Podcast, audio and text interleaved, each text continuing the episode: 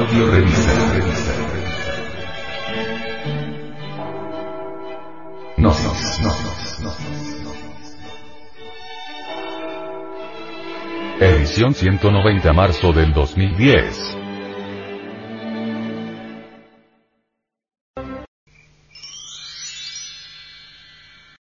Introducción. El Cristo es el fuego devorador de San Pablo.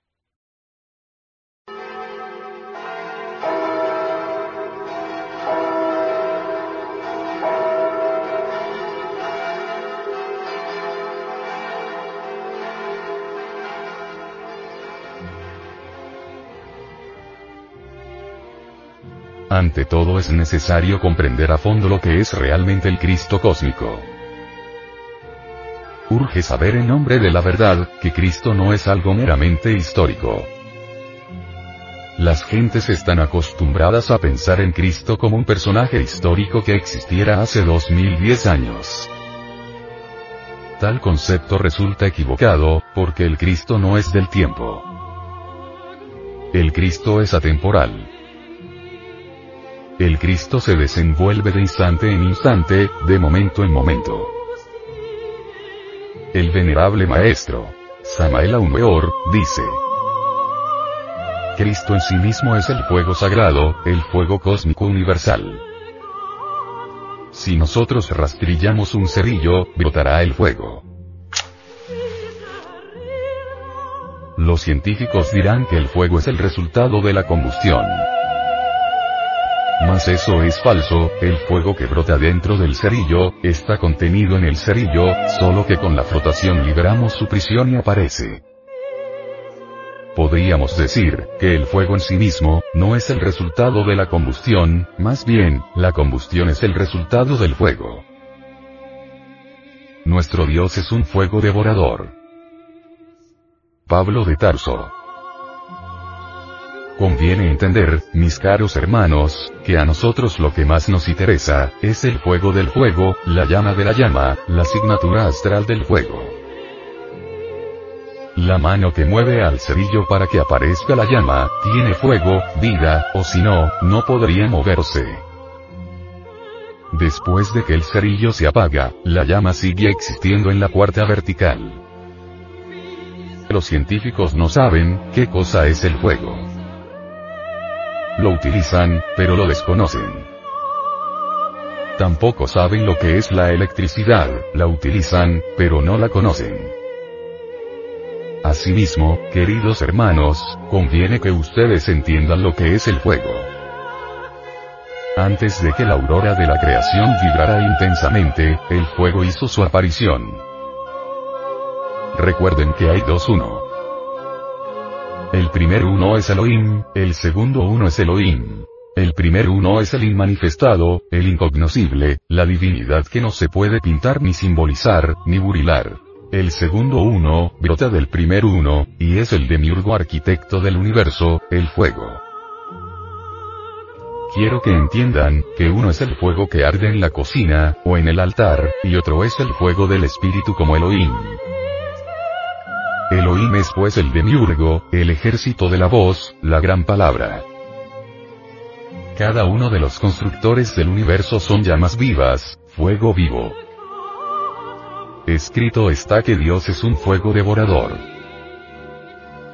El fuego es el Cristo cósmico. Elohim en sí mismo, ha brotado de Elohim. Elohim en sí mismo se desdobla, para iniciar la manifestación cósmica, en el dos, en su esposa, en la Madre Divina, y cuando el uno se desdobla en dos, surge el tres, que es fuego. Las criaturas del fuego hacen fecundo el caos, para que surja la vida. Siempre que el uno se desdobla en dos, el tercero aparece. El fuego.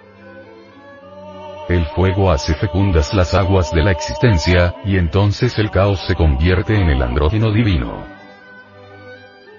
Así conviene entender, que el ejército de la voz, el ejército de la palabra, es fuego, y que ese fuego vivo, ese fuego viviente y filosofal que hace fecunda a la materia caótica, es el Cristo cósmico, el Logos, la gran palabra. Pero para que Logos aparezca, para que venga a la manifestación, el uno debe desdoblarse en dos, es decir, el Padre se desdobla en la Madre, y de la unión de los dos opuestos nace el tercero, el fuego. Ese fuego es el Logos, el Cristo que hace posible la existencia del universo en la aurora de cualquiera creación. Conviene que entendamos mejor lo que es el Cristo. Que no nos contentemos con recordar la cuestión meramente histórica. Porque el Cristo es una realidad de instante en instante, de momento en momento, de segundo en segundo. Él es el Creador. El fuego tiene el poder de crear los átomos y de desintegrarlos, el poder para manejar las fuerzas cósmicas universales, etc. El fuego tiene el poder para unir todos los átomos y crear universos, como el poder para desintegrar universos. Así que el Cristo es el fuego. Por eso sobre la cruz verán ustedes las cuatro letras INRI, que significa Ignis natura renovatur integram, que equivale al fuego renueva incesantemente la naturaleza. Ahora creo que ustedes van entendiendo por qué a nosotros nos interesa la asignatura astral del fuego, la llama de la llama, lo oculto de lo oculto, el aspecto esotérico del fuego. Y es que en realidad el fuego es crístico, tiene poder para transformar todo lo que es, todo lo que ha sido, y todo lo que será. INRI es lo que nos interesa.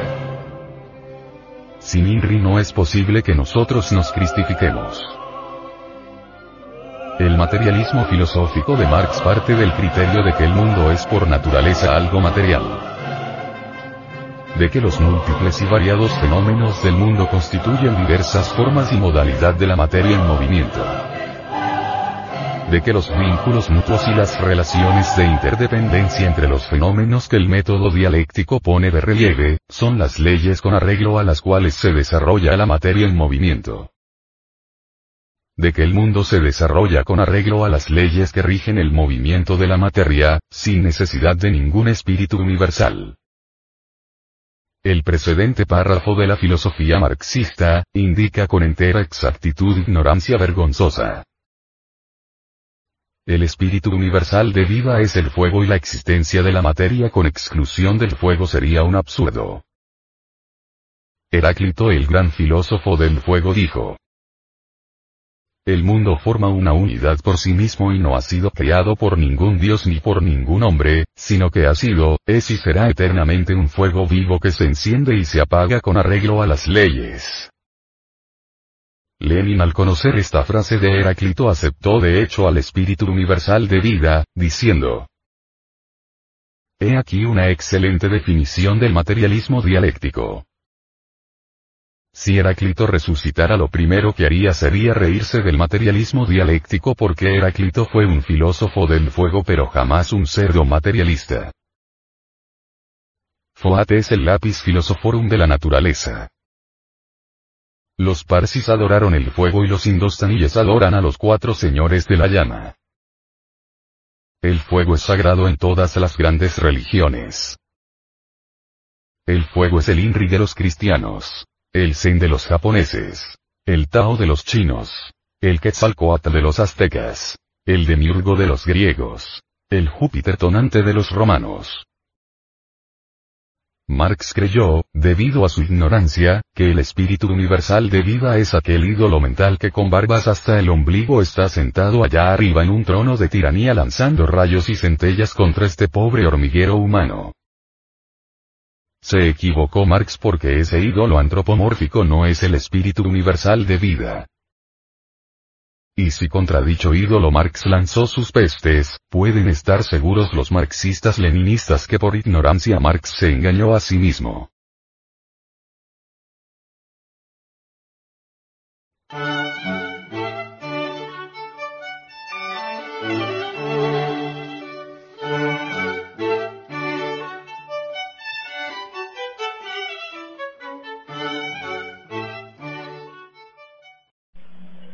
¿Qué diremos de Huehueteotl, el dios viejo del fuego? Un ídolo para los ignorantes ilustrados, una carcajada, un sarcasmo una idolatría, un fetiche y nada más. Mas los gnósticos no pensamos así. Huehueteotl es el fuego universal que arde en esta creación. Recordemos que el Cordero de Dios que borra los pecados del mundo es el fuego.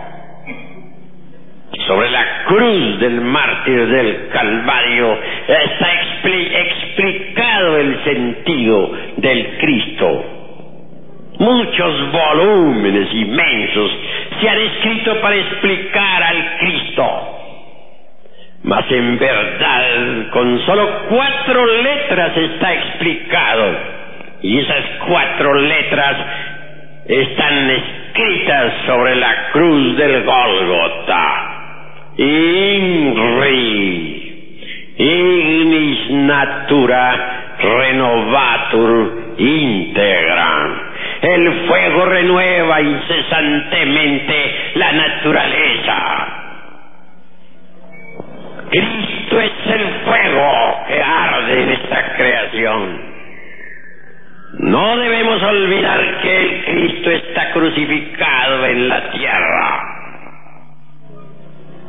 El fuego del fuego es el Cristo. A nosotros nos interesa la llama de la llama, lo oculto de lo oculto, la asignatura astral del elemento ígneo.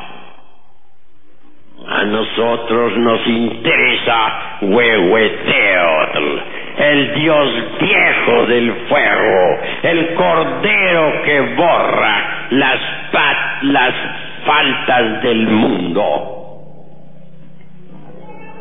Así que el Cristo cósmico nunca ha sido otra cosa más que el fuego. Hermanos, les he invitado a la reflexión, les he invitado al estudio esotérico de todos estos esplendores crísticos, gnósticos y antropológicos. Fuego es la vida. En realidad de verdad existimos con el advenimiento del fuego. Dejamos de existir cuando el fuego abandona la forma. Antes de que la falsa aurora apareciera sobre la tierra, aquellos que sobrevivieron al huracán y a la tormenta alabaron al fuego, y a ellos se les aparecieron los heraldos de la aurora. El cordero con la cruz, cruz sostenida sobre una de sus patas, nos invita a la reflexión. La cruz es completamente fálica y iónica. Bien sabemos nosotros que el falus vertical, al introducirse dentro del ionis formal, hace cruz.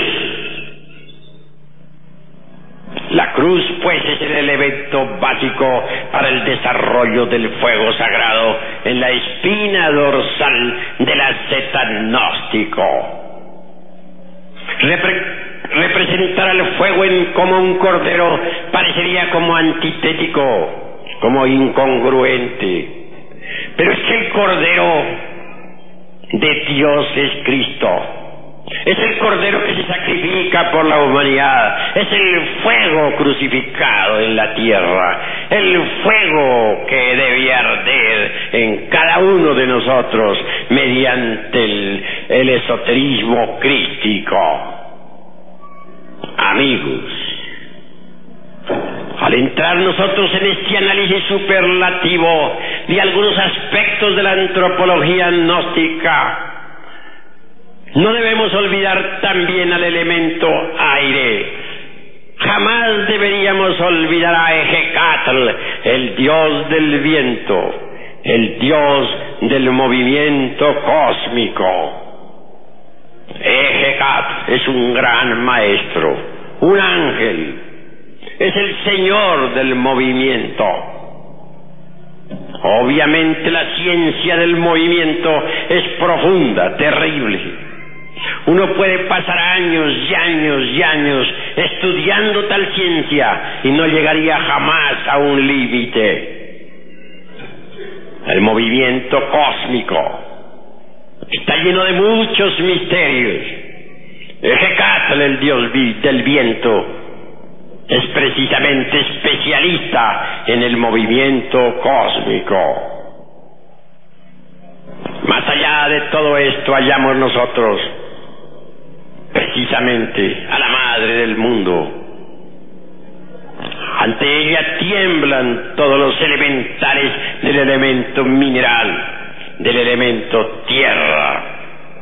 Así, queridos hermanos que hoy me escuchan, en el México antiguo se rindió culto a los dioses elementales de la naturaleza y del cosmos, con las danzas sagradas, con los ritos, con la oración, con la meditación, se invocaba a los deitrusos del fuego, de los aires, de las aguas y de la tierra.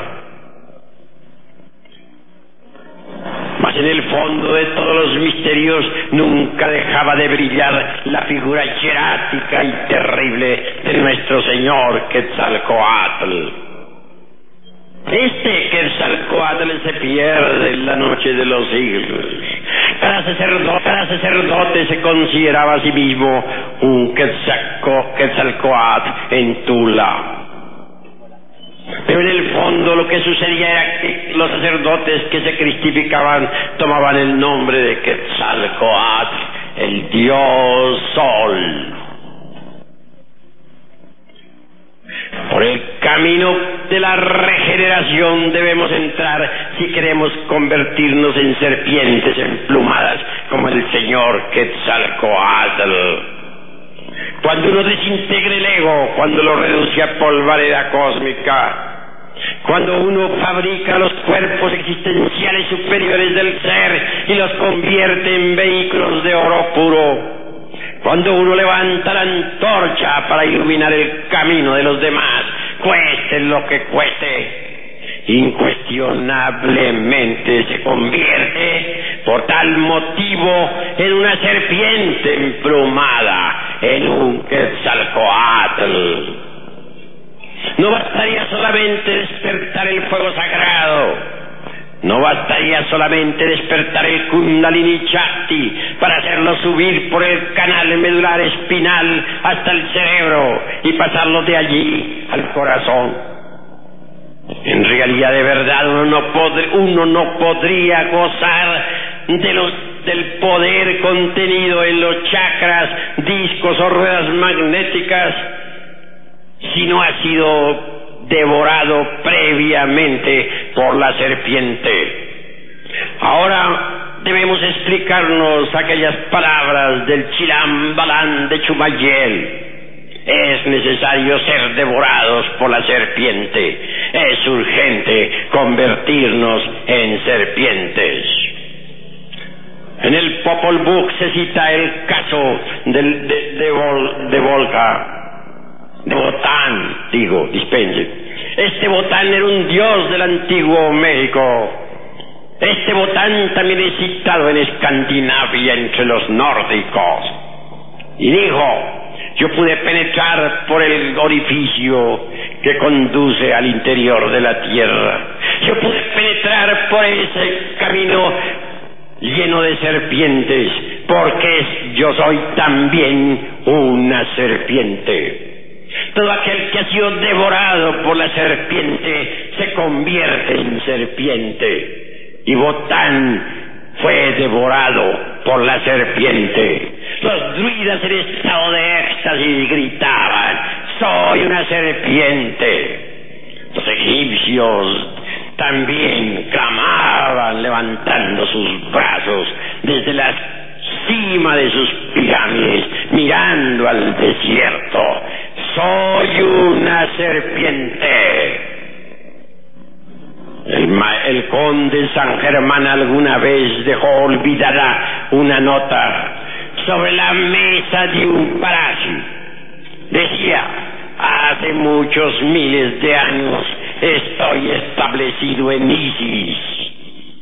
Y es el conde San Germán era una serpiente. La sabiduría del antiguo México es eminentemente serpentina. En el México arcaico se rindió culto a la serpiente. Así, queridos hermanos gnósticos que hoy están presentes, os invito al despertar de la serpiente. Y más aún, deseo que cada uno de vosotros se convierta en serpiente. Mucho más tarde en el tiempo, la serpiente es devorada por el águila, el logos. Ese símbolo de nuestra bandera mexicana, el águila tragándose a la serpiente, es profundamente significativo.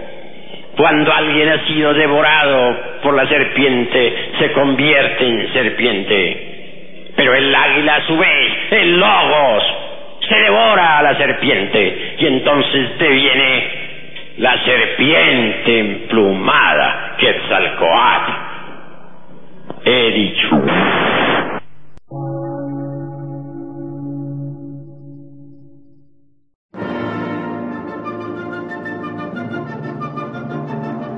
Emisora, gnóstica, transmundial. Por una nueva civilización y una nueva cultura, sobre la faz de la Tierra.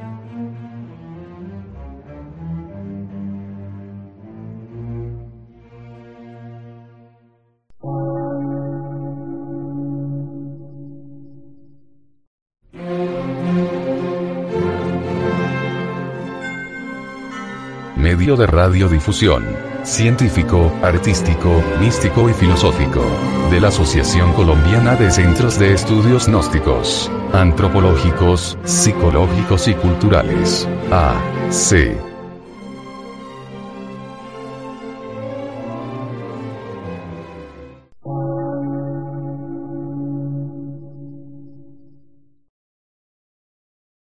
Lectura en movimiento.